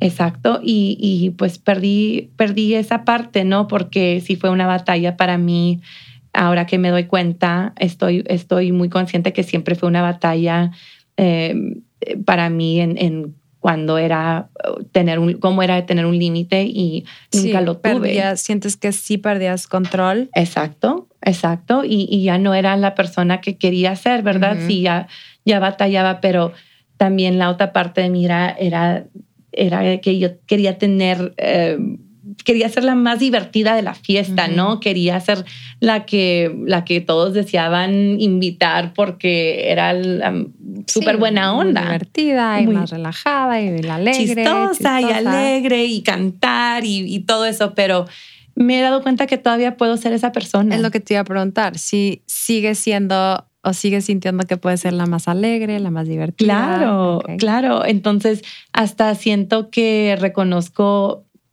quién es Jessica verdaderamente ya. Pienso Sin tener que, que, estar con la influencia de, de del, alcohol. Del alcohol. O, o, o, quizás me escondía detrás de eso. A lo mejor, sí. A lo mejor, ¿verdad? Porque la verdad, e, esto es estar en mis cinco sentidos. Entonces, esto es. Un control de ti 100% ah. todo el tiempo. Exacto. Y, y ya estoy muy orgullosa de la, de la persona que soy hoy en día porque no no creo que, que cambié, sino que nací en, en sí. creer en mí misma sí. un poco más, en tener más confianza, en, entrar a, a, un cuarto y poder platicar con todos en, en, con más confianza, ¿no? De, de tener que esconderme tras un sí. trago o dos. Y, y tener y esa seguridad de entrar a un lugar y decir, bueno, no estoy tomando, pero... Pero todavía puedo estoy platicar. Estoy bien, Ajá. sí. Y no tengo que estar a nivel y tomar que tampoco lo juzgas. Para, no, cero, Ajá. cero. Al contrario, eh, sí, me encanta estar sí. alrededor de todo eso sí. todavía. Para mí eso es lo más bonito, ¿no? De que puedo vivir dos mundos, que un, uno en donde estoy participando, pero no tengo que participar tanto sí. como tomar. Sí, no tienes que ser parte en, el, en tomar. Exacto, uh -huh. exacto. Pero lo disfruto, lo gozo y, y, y puedo estar alrededor de él y, y, me encanta que la gente todavía me invite, ¿verdad? Porque... Sí, que todavía te haga parte de y Exacto. que te diga, bueno, todavía, o sea... Sigue siendo la misma... Sí, eh, sí este... no perdiste tu esencia. Tú a lo mejor pensabas que no la tenías y al contrario, o sea, te diste cuenta que la encontré. Sí, la encontraste, la tenías, siempre estuvo ahí. Sí. Y, nada más te sentías más confiada. Era como que un comfort zone que te sentía o Precisamente. te relajaba, que te quitaba ansiedad, que te daba más confianza. Exacto. Y así empezó, la verdad. Pero no terminó de esa forma. Pero ahora pienso que tuve que tocar ese fondo para darme cuenta de muchas cosas. Y si pude lograr todo lo que logré en ese tiempo, aún teniendo ese problema, ahora yo pienso que pues puedo lograr todo, mucho más, mucho más. El camino es, es ah, muy iluminado, sin, sin, sin saber, ¿verdad?, dónde nos va a llevar la vida, pero estoy muy emocionada por ver lo que... Claro, y qué admirable que, que, que lo puedas hacer y que puedas compartirlo y te, te agradezco que te hayas abierto y que hayas compartido esto porque, no sé, a lo mejor mucha gente puede estar viviendo algo así y, y, no lo identifica o no lo acepta y que, que tú tengas el valor de, de, platicarlo y decir, no, o sea, no lo, llegó un momento donde a lo mejor te afectaba más en tu vida y que tocaste. Claro, fondo, definitivamente. Que dijiste, ¿qué tengo que hacer? Sí. Entonces, qué padre que compartes, te, te, lo agradezco mucho porque pues yo sé que es algo difícil y gracias por, por compartirlo. Claro. Eh, pues nada más, este, quiero saber tus miedos, los miedos que, que, te enfrentas, a lo mejor ni tienes, pero qué son los miedos más grandes que, que puedes enfrentar. Ah, yo creo que todos tenemos miedos. Ah, quizás no lo he pensado de esa forma, sino ah, cómo, cómo seguir adelante con, con, la confianza que se requiere para quizás lograr más, ¿no? Eh, los miedos de que siempre no, no, sabemos si lo estamos haciendo bien, ser papá, ser empresaria, eh, tener una empresa, ser, ser jefa, ser amigas, eh, o sea, esos miedos siempre los cargo con, conmigo constantemente, pero em, también tener, tener la, con, la conciencia de, decirte, ok, son pensamientos, realmente qué va a pasar, nada de esto va a pasar, esto, estos son cosas que me están preocupando sin haber pasado. Entonces, no hay que preocuparnos de lo que puede pasar, de lo que quizás va a pasar, ¿no? Sino vivir en el presente y darnos cuenta de darle en, a este momento el 100%, ¿no? No tenerle miedo al futuro, sino vivir el presente para no estar con el miedo del futuro y con la ansiedad del pasado tampoco. Sí, no puedes vivir con eso. No puedes, no puedes, no. O, más bien también la, ansiedad del futuro y, y, viendo hacia atrás. ¿Cómo vas a seguir no adelante? Avanzas. No avanzas, no corres viendo hacia atrás. no. siento que te congelas y tú mismo te estás haciendo ese daño. O sea, no puedes avanzar si no, ves seguir adelante, pero también no puedes ver hacia adelante. No estás filtrada en el pasado y ya. O sea, no puedes. Este, sí, pero, pero no caminas tampoco viendo nomás para arriba, sino tienes que ir viendo dónde estás caminando para no atropellarte. Entonces, estar muy presente, estar muy consciente y, quitarte esos pensamientos que son miedos que no han pasado y quizás no van a pasar. No van a pasar. Son tus propios pensamientos que estás siempre tratando de que. yo creo que a veces uno mismo por tener esos miedos te limitas a ver lo que puedes hacer, lo que puedes ser capaz de. O sea, uno mismo se limita. Claro, claro. Eh, puedes tener miedo porque tu hijo va a cruzar la calle y lo va a atropellar un, coche, pero claro que sí, claro que no va a pasar. Te congelas nada más en ese pensamiento. Sí, que no porque lo pienses va a pasar. Exacto, exacto. Entonces, eh, mantener tu conciencia en el presente. Claro tus sueños, Jessica? Ay, pues Marcela, se están haciendo una realidad. Este, Qué bueno. Conocí un gran hombre y, me casé con él y me ama y yo lo amo.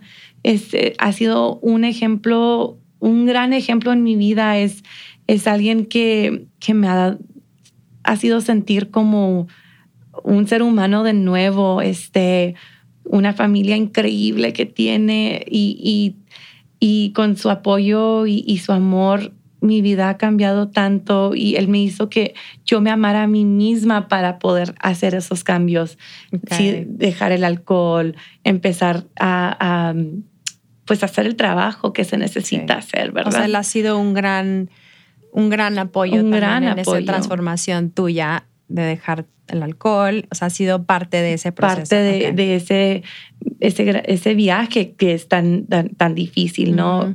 Because it is a journey. y, y, siempre lo voy a seguir uh, peleando, ¿no? Eh, siempre va a ser una batalla, nunca se va, a terminar.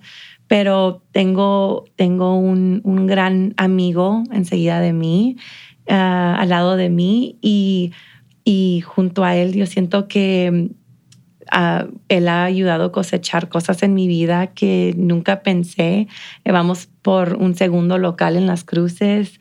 Este, mis hijos están uh, en sus, viviendo mis, sus mejores momentos en su vida, los estoy gozando, los estoy disfrutando. Tussled está creciendo. Este, tengo, tengo todo lo que he soñado y hasta más. Sí, te sientes completa. Estás en una etapa de tu vida donde estás con, con todo a lo mejor tus sueños que alguna vez tuviste de chiquita, los estás viviendo logrando. Y, y, qué padre que puede ser con, o sea, como dices, mi mejor amigo y es tu pareja y que, que te apoya en todo y que te ha ayudado tanto en tu proceso también y que, o sea, que ha, ha sido tu, pues no sé, como que has confiado al 100% en él y que te impulsa también a seguir siendo mejor. Y él a mí. Ajá. Y él a es mí. Un, es un, ajá, es de los dos. Es de los dos, exacto. Súper, súper especial. Yo sé que se escucha como algo de un cuento, pero la verdad sí, sí me pasó. No, yo sí lo creo. Tú también lo viviste, ¿no? sí, yo sí lo creo. Sí. Me está, me está pasando. Y se vale y, y, y a veces piensas, híjole, this is too good to be true. Ya sabes, como que piensas de que cuando. Pellízcame, por sí, favor. Cuando va a venir un trancazo, o sea, ¿qué, me, qué viene? Y cuando ves que no, dices que, que, o sea, voy a seguir disfrutando esto. O sea, ¿por qué estoy pensando que algo malo viene? Exacto. Sí. Es, ahí vamos, regresamos a los miedos. ¿Cuándo va a pasar algo malo? No. Sí. No va a pasar. No. No va a pasar. No. No, y más si estás en una felicidad plena, estás en un punto en tu vida donde entiendes mucho más sobre todo después de pasar tantos retos, tantas cosas difíciles, como que todo se te hace muy fácil. O sea, si pasas difícil, dificultades, perdón, claro, pero como todos. sabes y estás consciente, pero sabes a lo mejor procesarlas o manejarlas de mejor manera, que, que, no te afectan tanto y que las pasas y dices, estoy en un mejor momento de mi vida y puedo, y qué bueno que lo puedo manejar de una mejor manera, ¿no? Claro, o sea, es hacer esa decisión día tras día. Hoy no escojo arruinarme la vida en tomar un paso hacia atrás a mi pasado. Hoy escojo la felicidad mm, y dar un paso hacia adelante a otro día más feliz. Claro, qué bonito, qué bello. Eh, dime si tienes algún libro favorito en especial. Sí, compartir. Justo acabo de leer uno, este, no sé si es mi favorito, pero lo tengo muy grabado ahorita. Se, se trata de este tema, se llama American Dirt. Se trata sobre una mujer y su hijo y todo lo que tienen que pasar para llegar como inmigrantes a los Estados Unidos. Fue un cuento increíble, me impactó mucho. No les quiero decir mucho, pero sí se los recomiendo. este, de, desde uh, como son abusados sexualmente, desde cómo tienen que dejar todo, todo lo que conocen de su vida, sus casas, sus ah, familias, dejan todo atrás y huyen de un día al otro con nada. una mochila quizás y, nada de comida. Y, aún así son robados, son violados. Este, esta mujer y su hijo este, se suben al tren que se conoce como la bestia y así van en ciudad en ciudad y cada ciudad es otro cuento, otro reto, oh, les pasa hasta lo que no, pero al final de cuentas llegan a la tierra americana y es un libro que la verdad te hace, te, abre los ojos, ¿no? A ver lo que, por lo que pasan los inmigrantes en no poder cruzar nomás para trabajar, en no poder cruzar en, en, eh, eh, y encontrar una vida mejor, Y, huyen de, desde un cartel o huyen uh, porque están matando, por ejemplo, a las mujeres en Juárez o huyen por muchas razones, pero sin embargo no, no son bienvenidos a este país donde, donde les podemos dar auxilio, ¿no? Ok. American Dirt, dijiste. American Dirt. Okay. Está increíble. Gracias por recomendarlo. Ah, ¿Te consideras una persona de mente abierta? Totalmente, totalmente. Quien me conozca sabe que todos no te lo preguntaría, pero yo sé que sí, pero es para la gente que nos escucha. Claro, no, no, sí, eh, no juzgo a nadie, pero todo el mundo sabe que todos mis amigos son gay. Este, yo justo digo, a veces soy un hombre gay y un cuerpo de una mujer, porque así me siento a veces. Pero yo amo a la gente y le quiero pasar eso a mis hijos este, a pesar de su color de piel, el idioma, su religión, su, su forma de su sexualidad. Sí, su este, preferencia sí, sexual. Exacto, exacto. Y, y, yo pienso que es lo que más necesita este mundo ahorita, dejar de fijarnos en, en cualquier dejar de apuntar el dedo y nada más, o sea, al contrario, ver tú Reflejar. tú qué estás haciendo, tú cómo puedes mejorar tú cómo puedes ayudar, tú cómo puedes amar más, ¿no? Y tú cómo te puedes perdonar a, sí misma, a ti misma. Eso, ahí empieza, ¿no? Date a ti el perdón, perdón, porque estás juzgando a la gente por algo. Perdónate a ti primero. Sí, para dejar de, de juzgar, para dejar de señalar. Exacto, y enfócate más en ti. Sí. Sí, este, dime si pudieras este, estar un día entero con una persona en especial ¿Quién sería y por qué? ¿Qué le dirías? Pues yo escogí Juan Gabriel. es aquí de Juárez, amaba a Juárez tanto como, como yo lo amo. Claro. Y, y sí, o sea, digo yo, fue un gran, un gran ejemplo para la cultura mexicana, ¿no? O sea, y apoyaba mucho a la comunidad mucho, de aquí de Juárez. Mucho, mucho. Y, cambió el mundo de, de, música en general. O sea, no, fue un ídolo y lo va a seguir, seguir siendo y, es un, una es un orgullo decir que es de esta frontera, ¿no? De aquí, aquí fue la casa de Juan Gabriel, aquí empezó todo, en Ciudad Juárez, Chihuahua. Aquí inició toda su, trayectoria. Sí, y, su gran cuento. sí. Es algo impactante, ¿no? Sí. ¿Qué has aprendido de ti estos últimos años de pandemia, de incertidumbre? ¿Le puedo agregar un poquito a Juan Gabriel? Sí, claro. me encantaría también, uh, se me olvidó comentar, este, si, le, si le podría también comentar o, platicarle algo, le preguntaría sobre qué, cómo fue tener un secreto tan grande y desear ser normal, ¿verdad? Porque la cultura mexicana no permite sí, eso tan abiertamente. Exacto. Entonces, eh, ¿cómo fue su vida en mantener o, querer verse tan normal como la sociedad lo, hace, esperaba. lo esperaba y sin embargo ser tan amado? Porque me acuerdo en una, en una entrevista le preguntaron, ¿eres o no eres? Y dijo, lo que es obvio no se pregunta. Ah, y me encanta por eso, me encanta, pero yo sé lo que es vivir con un secreto tan profundo en donde piensas que si lo dices en voz alta, quizás la sociedad no, te, va a aceptar. Sí. Entonces también para mí él es, es, un ídolo para mí porque él lo vivió toda la vida también. Sí. Y nunca pudo ser al 100% sí, real. sí, no podía abrirse al 100% porque siempre había pues sí, esa cultura, como dices, que tenemos los mexicanos que puede ser muy cerrada. Sí. Y, y no sé si está su mamá, no sé si, digo, no, no, no sé si la mamá estuviera abierta o supiera, pero a lo mejor también se contenía un poco por el lado de su madre. Claro, claro. Eh, no me imagino lo que fue vivir eso, ¿no? Es algo, bueno, sí me lo imagino porque pues yo también lidié con mi sí, Tienes una idea. Ajá, exacto. Entonces lo admiro mucho, mucho por todo lo que hizo. Claro. Bueno, y luego ya volviendo a lo del, de cómo crees que la pandemia, o sea, que, que te hizo, crees que la pandemia te ayudó a, tener un crecimiento, cómo influyó tanto, tanta incertidumbre. Por supuesto, este, yo pienso, eh, me ayudó la pandemia mucho poder decir cosas en voz alta que no podía decir antes.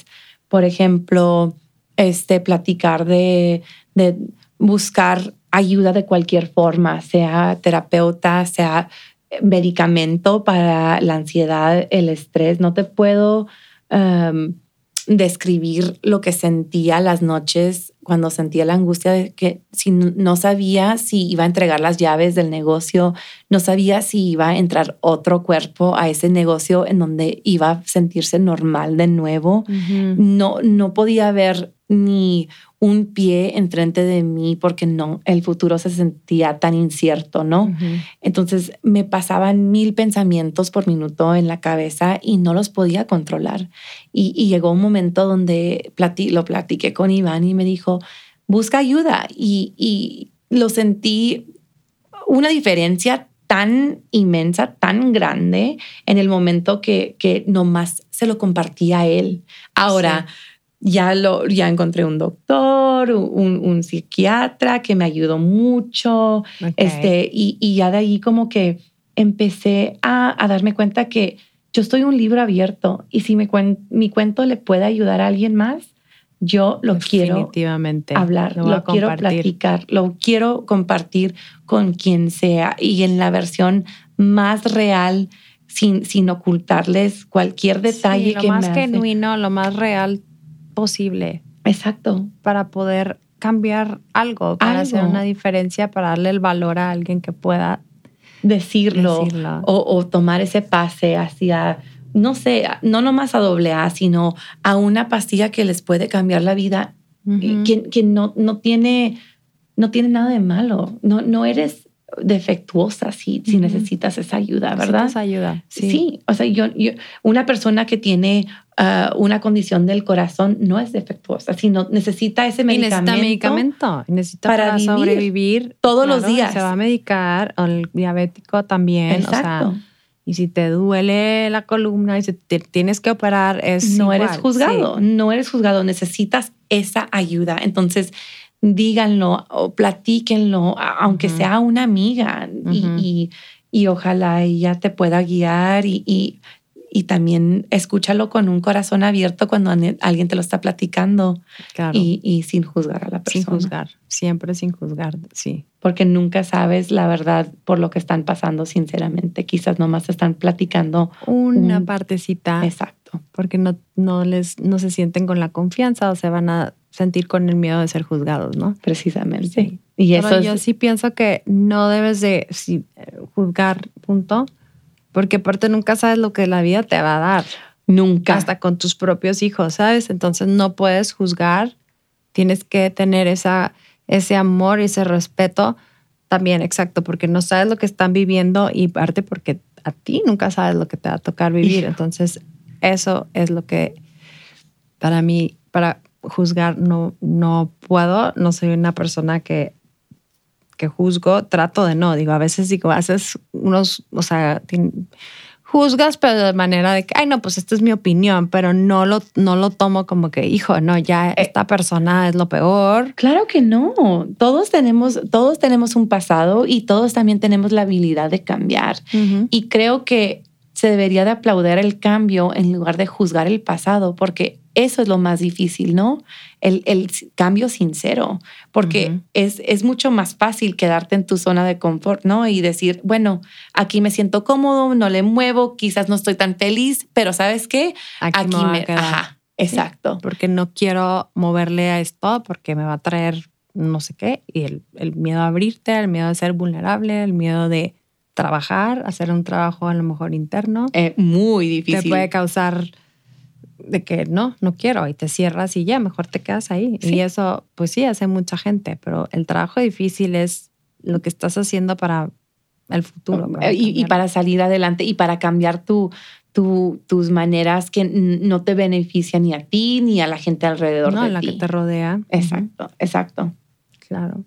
¿Te consideras una persona religiosa o espiritual o ninguna? Mm, bueno, yo sí pienso que en el momento donde yo hice la decisión de dejar de tomar, no lo pude haber hecho yo sola. Yo sí creo en un poder más grande de nosotros, de seres humanos. No sé si sea un dios o sea Buda o el universo, o, pero yo, yo sí creo que hubo algo más grande que yo misma que me ayudó salir de una etapa muy oscura de mi vida. Okay. Ahora, yo respeto la forma en, en que todos lidiamos con um, nuestros problemas de diferentes formas, ¿verdad? Este, a veces he escuchado, por ejemplo, que gente que cree en la religión es sentir el, el o como tener un papalote, ¿no? Y sentir la tirita es darte ese, e, ese confort, ¿no? Que sabes que hay algo que te va a ayudar, que hay algo de que esa situación. exacto, que te va a levantar y, te, y te va a guiar, ¿no? Y, y también dicen que no creer en una religión es volar como un pájaro que no sabe en dónde va y a dónde va a llegar o, o, qué tan largo es el viaje, pero sin embargo siguen su vuelo y vuelan y vuelan y pueden llegar. Uh -huh. Entonces son dos formas muy diferentes y la gente no puede ser igual. Por eso, por eso somos sí. seres humanos, ¿no? No todos somos iguales. Entonces a veces la gente necesita el papalote y a veces la gente necesita ser libre como el pájaro. Uh -huh. Yo me identifico un poco más con el pajarito, pero uh -huh. no juzgo. Sí, no juzgas porque tengan una religión. Y, okay. y, y, lo, que, lo que nos haga un mundo mejor es todo lo que importa. Uh -huh. Sí. Porque también si no tienes el, el, miedo de un poder más alto, vives la vida sin consecuencias y, y es... Sí es algo que daña la, la sociedad, ¿no? Sí. Y si pudieras, ya es la última pregunta eh, que les hago a todo el mundo, de que si pudieras dar un consejo y poner un letrero en el cielo que todo el mundo lo pudiera ver o, o aquí en nuestra frontera, ¿cuál sería ese consejo que, que das? Self-love is the best love. I y love it. Justo es el, el slogan de Tousled. Este, a ver, es un súper mensaje. Es el mensaje que les quiero decir a todas. Tengo tu playerita con Self Love is the best love que te voy a regalar. Sí, Justo la traje. Sí. Pero es eh, la verdad, sí, sí. Cuando en el momento que yo me dejé, yo me dejé de amar, fue cuando, cuando no pensaba mucho de mí misma, pero también el momento que me empecé a amar pude empezar a armar un esfuerzo y una habilidad de sanarme a mí misma y salir adelante, que una, una fuerza que no sabía que tenía, con ese amor así a, a, mí, a, a mí misma y luego con eso pude amar a Iván, a mis hijos, a mi negocio, a mis amistades. Todo creció del amor que yo tenía para mí, que justo sí. todavía lo estoy trabajando. Sí. Todos los días, sí. todos los días, ¿verdad? Sí, eso no para, yo eso creo. Eso no para. Sí, y eso se lo digo a todo el mundo, yo también, de que nunca paras de crecer, nunca paras de, pues no sé, de sentir ese, ese, pues ese impulso que te da a ser mejor cada vez. Y, y, y, yo creo que eso se da cuando tienes un amor propio que, que para poder dar a los demás tienes que estar tú bien primero misma y, y luego ya lo puedes transmitir. Y hasta siento que la gente lo lo percibe, ¿no? Como que cuando tú estás bien, lo atraes. Lo, lo, atraes y atraes cosas mejores, atraes a la gente que te, pues que de veras te, la puedes inspirar, la gente que ve, ay, ¿qué estás haciendo? Que, que te ves bien y yo nada, o sea, nada más estoy contenta. Contenta, y... estoy aceptándome con todas mis cosas malas, con lo bueno, con lo malo y, y siento que es algo, un mensaje muy bello, muy importante, el mejor yo creo. Gracias. Y, y gracias pues por por compartir, por no, estar en este espacio. Eres súper especial. Eh, es una mujer muy trabajadora, muy luchona, Gracias. muy admirable. Gracias. Te respeto mucho. Eh, tienes una fortaleza increíble y, y, y pues me encanta compart que compartas y yo poder transmitir por este medio estas historias, ¿no? Me vas a hacer llorar. Gracias por no, escogerme no, y dejar compartir. No, este, lo hice es, con todo corazón. Yo sé que sí. Y te amo. Yo gracias. También, yo también a ti te amo y gracias de veras por, por este. Es un regalo. Lo que esta conversación es un regalo y esto es lo que quiero enseñar a la gente y, y transmitir a la gente esta, esta, es las, las cosas reales de un ser humano, de una mujer con tanto que, que eres. Y pues nuevamente gracias, eh, eres una gran aparte amiga.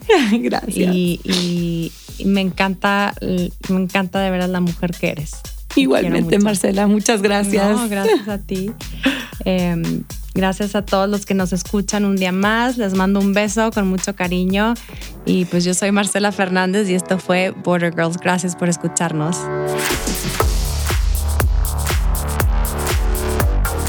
Border Girls con Marcela Fernández.